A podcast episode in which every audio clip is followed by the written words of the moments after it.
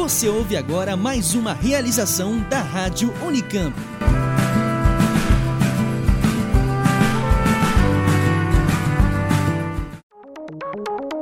Você está ouvindo Oxigênio.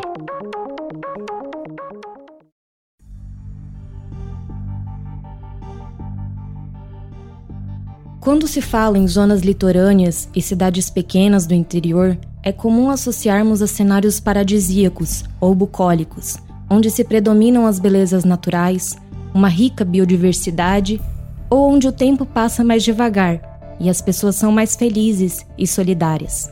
O litoral norte de São Paulo, bem como alguns municípios localizados ao longo do eixo rodoviário Dom Pedro I Tamoios, poderiam ser um belo exemplo. O problema é que se a gente coloca uma lente nesse olhar superficial, percebemos nessas regiões um expressivo número de casos diagnosticados de depressão e um sentimento de tristeza generalizado, causados pelas condições precárias de vida. É o que revelam mais de 25 anos de estudos feitos pela professora e doutora em Ciências Sociais Sônia Regina da Cal Seixas, pesquisadora do Núcleo de Estudos e Pesquisas Ambientais da Unicamp, UNEPAM.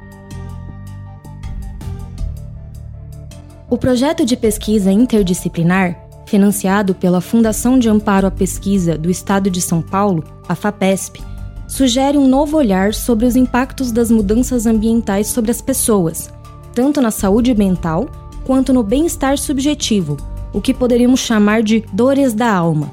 A professora Sônia fala um pouco da trajetória dela. Sou bióloga de formação, mas sempre trabalhei na área de a biologia sempre foi um, um campo na área da saúde, uma preocupação com contaminação, com poluição, impactos do ambiente na saúde humana. E aí eu comecei a fazer uma interface, uma transição para a área de, ciências sociais. Primeiro, uma especialização em pesquisa na saúde coletiva e depois com mestrado e doutorado em sociologia e ciências sociais.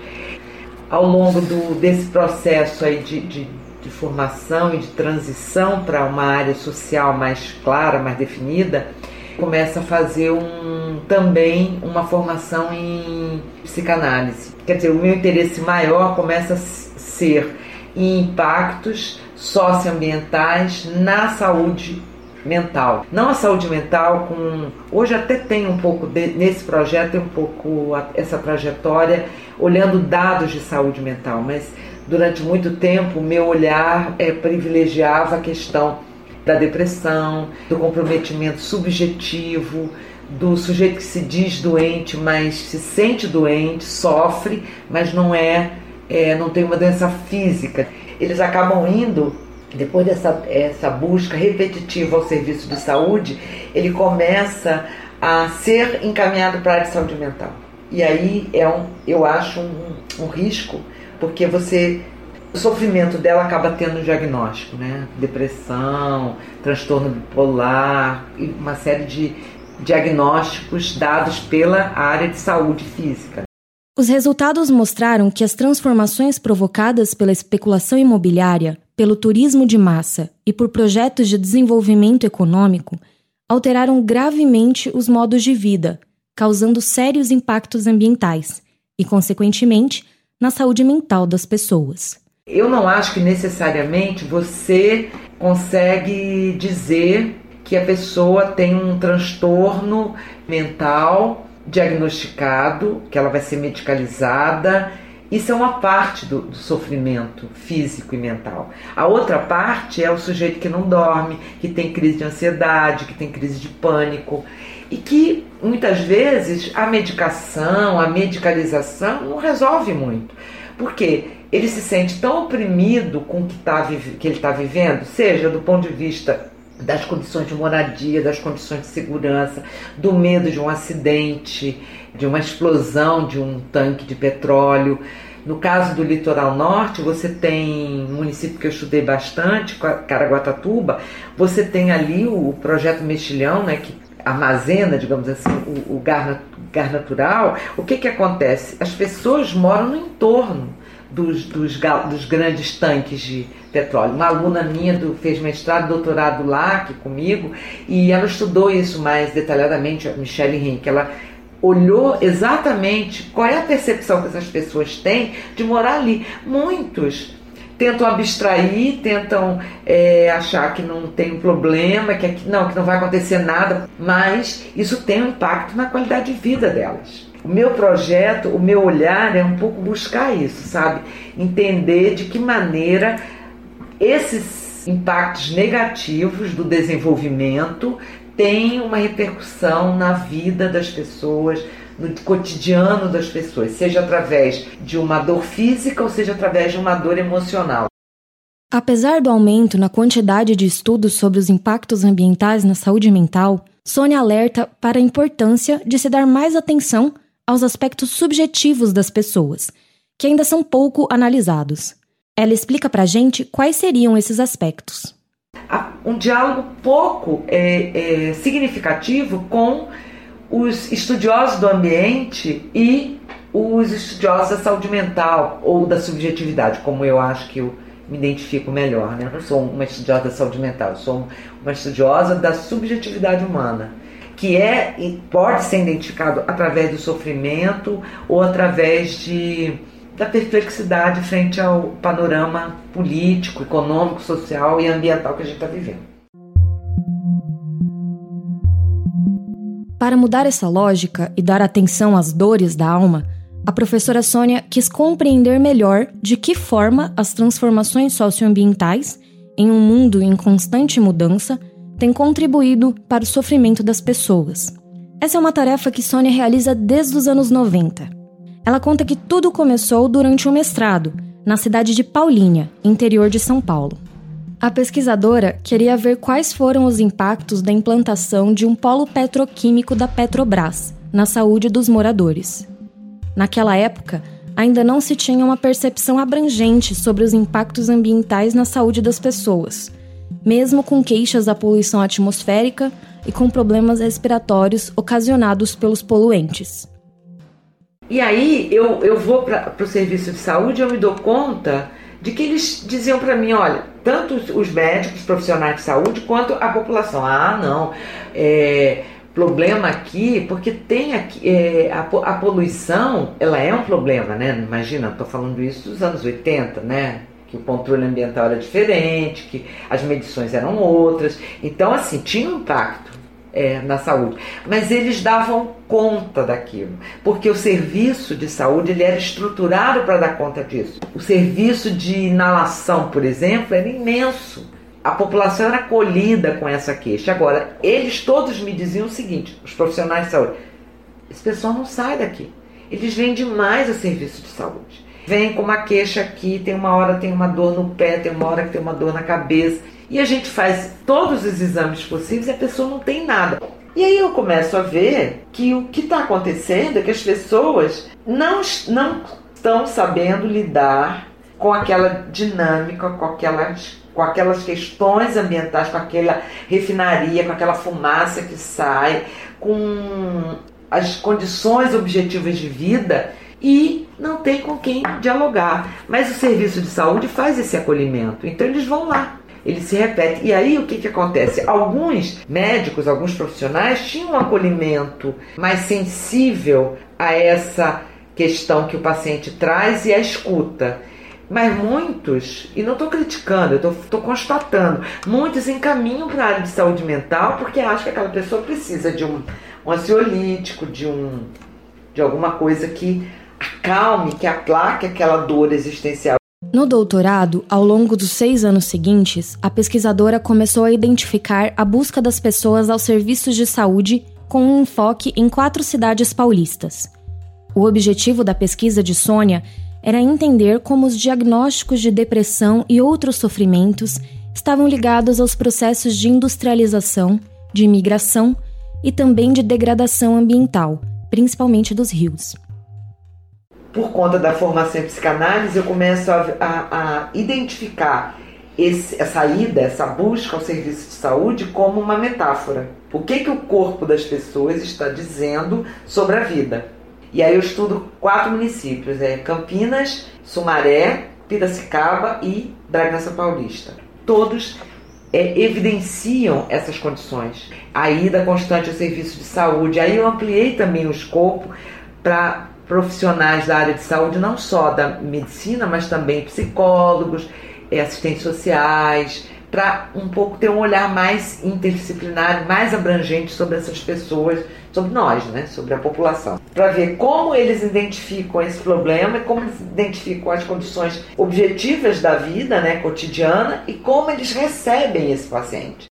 Sônia percebeu que a trajetória para os usuários dos sistemas de saúde foi bastante penosa, que tiveram que passar por diversas especialidades médicas. Ela critica o fato de que muitas vezes a área médica, até mesmo a psiquiatria, está preocupada apenas em entender as respostas químicas do corpo e da mente, e não a se atentar às questões mais subjetivas. Ela também afirma ser problemático o fato de existir um excesso de medicalização por parte dessa área. Uma coisa que um profissional, na, acho que na época do mestrado, me falou: olha, eu sou acostumado, eu fui treinado para identificar um caroço não sei aonde, uma dor é, causada por uma apendicite. Eu não sou obrigado a lidar com essa coisa que vem aqui e fica falando, falando. Então, assim, a medicina, ela também não lida muito bem. Lida na medida em que ela tem uma área super forte, que é a psiquiatria.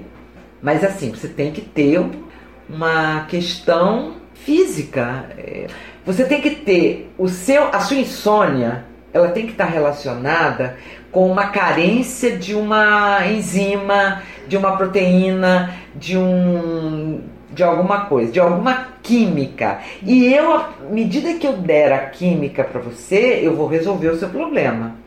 A minha crítica, e se é uma crítica, é que eu não acho que a química só resolve. Eu acho que ela é importante. Tenho alguns artigos que eu escrevi sobre isso, sobre a medicalização, que eu acho que ela é exacerbada, mas isso é outro, outro departamento aqui da, da nossa conversa. Agora, o que eu acho é que é, eu não consigo lidar exclusivamente com a, com a carência química. Eu não acho que é uma carência química. Até porque, por exemplo, se você imaginar o impacto da depressão no mundo, é uma das doenças mais impactantes. Carga de doença, né? Só que eu acho assim que nós estamos lidando com esse, na minha outra crítica é um excesso de diagnóstico de depressão. Tudo virou depressão. O luto virou depressão. A tristeza virou depressão. Lógico que eu não estou dizendo que a depressão não existe relacionada ao luto. Claro que existe. Claro que existe relacionada a uma excessiva tristeza. Mas esse número de pessoas que estão tristes, ou que estão desesperadas, ou que estão preocupadas com a depressão doença, ele não é tão grande quanto o luto, a melancolia, a tristeza, a impossibilidade de falar, a impossibilidade de reagir socialmente, de se organizar socialmente, de lutar, de se engajar socialmente num projeto, numa luta. A expansão turística, aliada à construção de condomínios e outros tipos de estruturas na região do litoral norte paulista, que abrange as cidades de Bertioga, Caraguatatuba, São Sebastião e Ubatuba, geraram um panorama de grandes impactos negativos em unidades de conservação. A Sônia explica pra gente. A especulação imobiliária, a mudança na legislação, isso a gente está vendo agora de forma muito mais significativa, está operando concessões. Onde você constrói, onde você mora, onde você reside, se você contamina. Então, assim, a gente está vivendo um momento muito delicado, né? Nesse sentido, de desses impactos ambientais negativos estão presentes, com uma certa forma, uma conivência ou um descrédito de políticas sociais públicas efetivas para a questão ambiental, para a questão econômica. O turismo também seria algo que acaba modificando muitas relações. Sim, o turismo, sim. O turismo, a gente estudou o turismo com a vinda de alguns professores é, britânicos, de uma parceria que eu tenho com o pessoal da Inglaterra, um deles especificamente é um grande especialista em turismo, então ele, ele, o olhar dele era bem relacionado ao turismo e o impacto do turismo. Inclusive, quando você chegou, estava fazendo a revisão de um artigo de um projeto nosso em relação a isso, ao impacto do turismo e, e esse panorama de crimes ambientais, por exemplo. Então, o turismo tem é, um impacto, tem uma, uma presença forte nessa região, uma região turística, né? basicamente. Né? Que tipo de crimes ambientais que você está se referindo? Ah, é, desmatamento, é, é, coisas é, relacionadas à fauna, contaminação de praia, mudança de, de, de paisagem, tudo isso, construção em lugar, é, em lugar de, de, de parque. Você tem uma série de, de crimes que tem impacto, que tem a ver com turismo. É um tipo de turismo, não é o sujeito que se desloca, vai até lá, usa a praia, cata o seu lixo e volta. É um outro tipo de, de turismo, né? Um turismo que é mais impactante, né? Porque altera as relações, inclusive socioambientais da região. De acordo com ela, os pescadores, tanto do litoral norte quanto do Rio de Janeiro, são um exemplo do que tem assolado essas regiões na modificação de valores socioambientais, na qualidade de vida e, consequentemente, na saúde mental daquelas pessoas. É, a gente tinha um projeto aqui com uma colega daqui do NEPAN, que agora não está mais aqui no NEPAN, está em outro, em outro núcleo aqui. É, a gente tinha um projeto, ela é ecóloga, então tinha um projeto com pescadores. Tem um projeto de pescadores até hoje. E a gente fez uma parceria só socioecológica, digamos, para estudar esses pescadores. Então eu comecei a estudar colônia de pescadores lá em Niterói, na praia de Itaipu, uma colônia de pescadores. E aí eu comecei a olhar outras colônias de pescadores e outras relações com a pesca, porque eles são um alerta. O pescador, por conta, ou no meu caso, eu escolhi o pescador, mas se você pensar o agricultor também pode ter esse papel, né? Mas o, no caso do pescador, ele tinha esse, é, sabe, o alerta de que tem algo acontecendo na região. Seja através do turismo, seja através de uma pesca predatória que está acontecendo pelo turismo, por grandes empresas de pesca, o cara que morava, o caiçara que morava na beira da praia, na, que tinha uma relação com a natureza e que foi expulso dali. Se você vai no litoral norte, você vê mansões, casas imensas construídas na beira da praia. Aquele pescador artesanal está ali? Não. Ou ele vendeu a terra ou ele foi expropriado de sua terra. Então ele é, além disso, né, desse alerta social, mas ele também é um alerta ecológico, no sentido de que ele diz, olha, tem uma mudança na quantidade de pescado que eu fazia há anos atrás. Tem uma mudança acontecendo no, na, nos recursos hídricos, no mar, no cenário, no, na paisagem e no que eu, no produto que eu que é a minha sobrevivência, né? E muitos acabaram deixando esse Sim, trabalho. muitos acabam deixando, muitos acabam fazendo usando a pesca ainda como uma atividade menor, mas ele acaba sendo empregado do yacht club, é caseiro na casa de não sei quem, sabe? Esse tipo de coisa. Precisa sobreviver, né?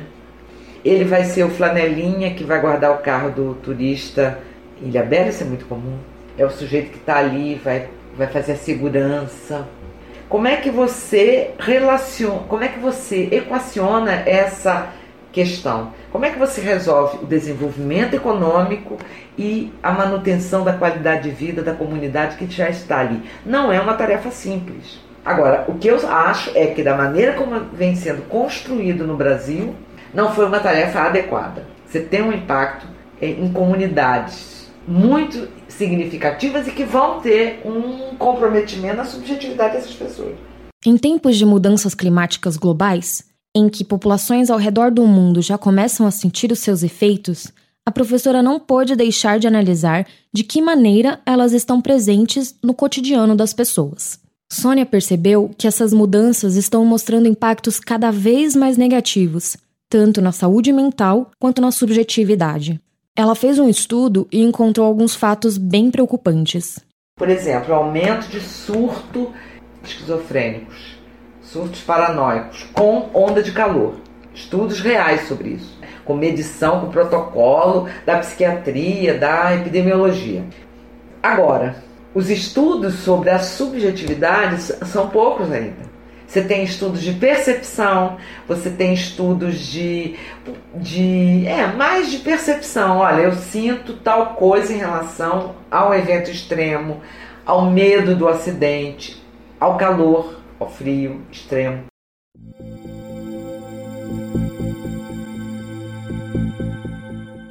O objetivo mais recente da pesquisa está em identificar e analisar como as mudanças ambientais que ocorreram com a ampliação do eixo rodoviário Dom Pedro I e Tamoios se refletem na saúde mental e nas adaptações aos riscos, com enfoque especial para o município de Bom Jesus dos Perdões. Aliada à expansão de intensos projetos de desenvolvimento ao longo do eixo rodoviário, a região sofre forte pressão de crescimento populacional gerando intensos impactos sobre os recursos naturais, além de taxas de depressão. Faço questão de dizer a rodovia é importante. O problema é que ela, qualquer tipo de grande projeto, você muda a realidade do município, sem oferecer uma contrapartida, com serviço de qualidade, de saúde, com educação, com moradia, com segurança. Então, assim, você tem um impacto sem ressalvas, entendeu? É um, é um grande impacto nessas regiões. E você pensa, um município que tinha 20 mil habitantes, de repente tem 100 mil habitantes.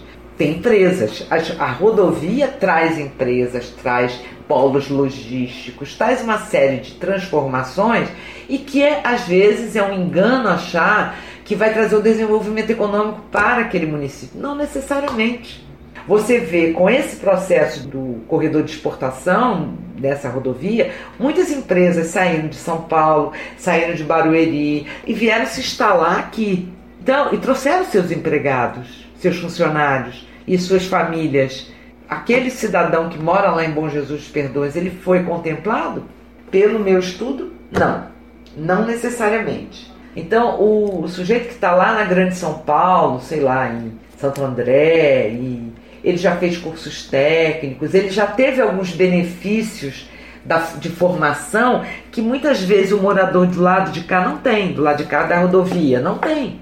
Mariporã, Bom Jesus dos Perdões, Atibaia, Atibaia já, já é uma cidade maior, Nazaré Paulista, que são, são cidades, municípios que tinha outra vocação e outra trajetória. Não é que todo mundo, para ser desenvolvido, tem que ter o mesmo projeto. Não, necessariamente. Então, ao não fazer essa ressalva, você vai encontrar uma população, muitas vezes rural, muitas vezes que tinha uma outra relação com a terra, com os recursos naturais, as relações de vizinhança que são totalmente alteradas a partir do momento em que uma grande população mais industrializada, mais bem formada do ponto de vista técnico, chega na cidade. Então, aquela pessoa, aquelas pessoas que estão ali muitas vezes são alijadas desse processo de desenvolvimento. Como é que elas vão lidar com isso? Sônia explica que, no quesito da subjetividade humana, esses impactos podem ser analisados em diversas esferas sociais, seja nas relações com a família,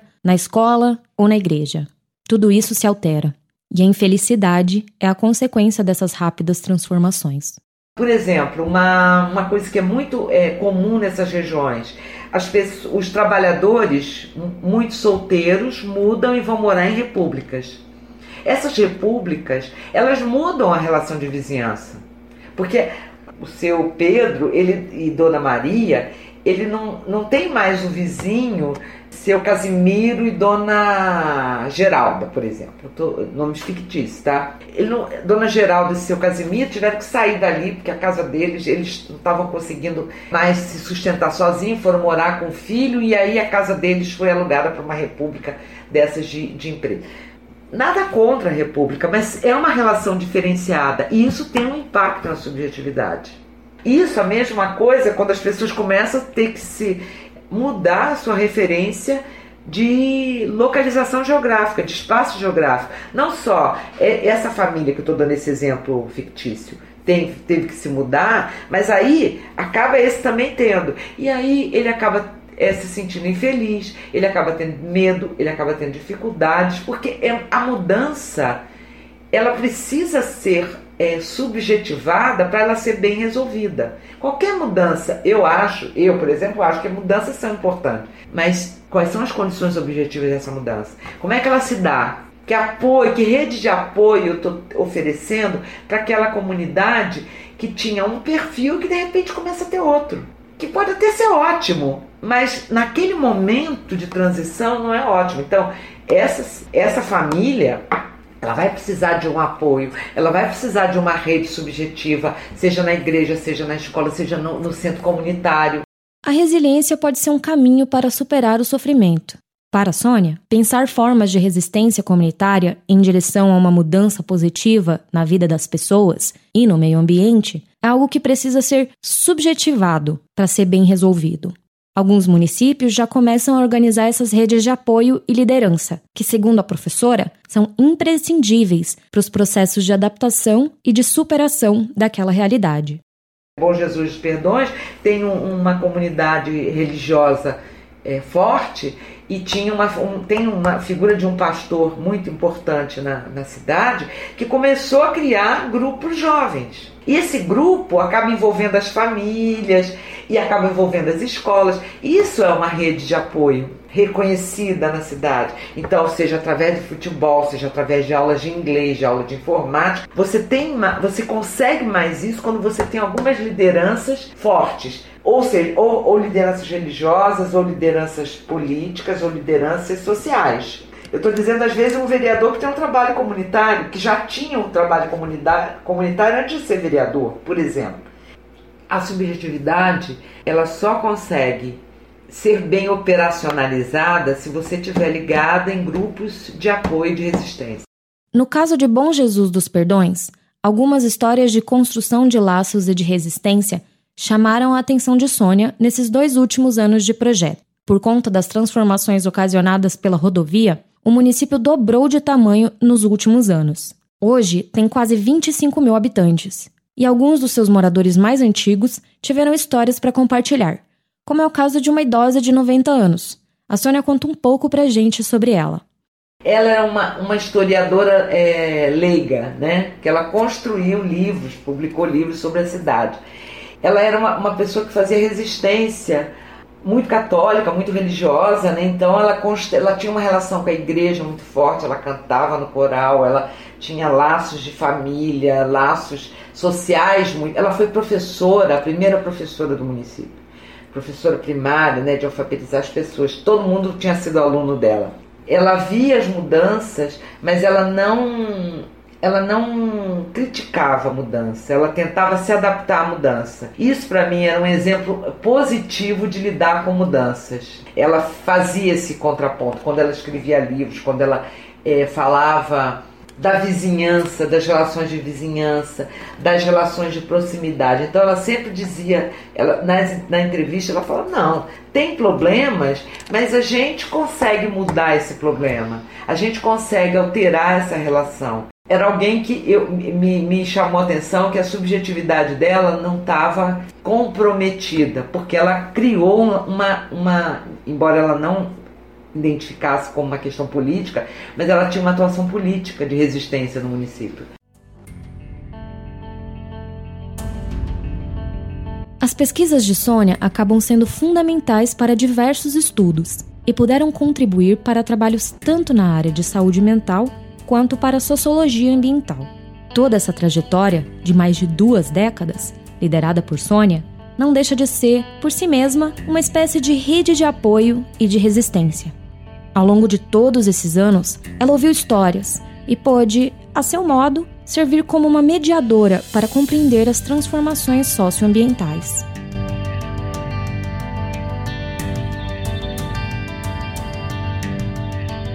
Esse Oxilab foi produzido, gravado e editado por Alessandra Marimon, com colaboração e trabalhos técnicos de Otávio Augusto, da Rádio Unicamp, e faz parte do projeto Divulgação Científica das Pesquisas do Núcleo de Estudos e Pesquisas Ambientais, UNEPAM, da Unicamp.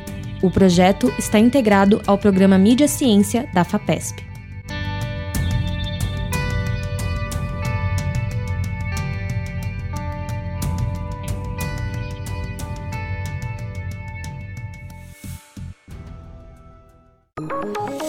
Oxigênio. Um programa de ciência, cultura e tecnologia produzido pelo LabJor em colaboração com a Rádio Unicamp.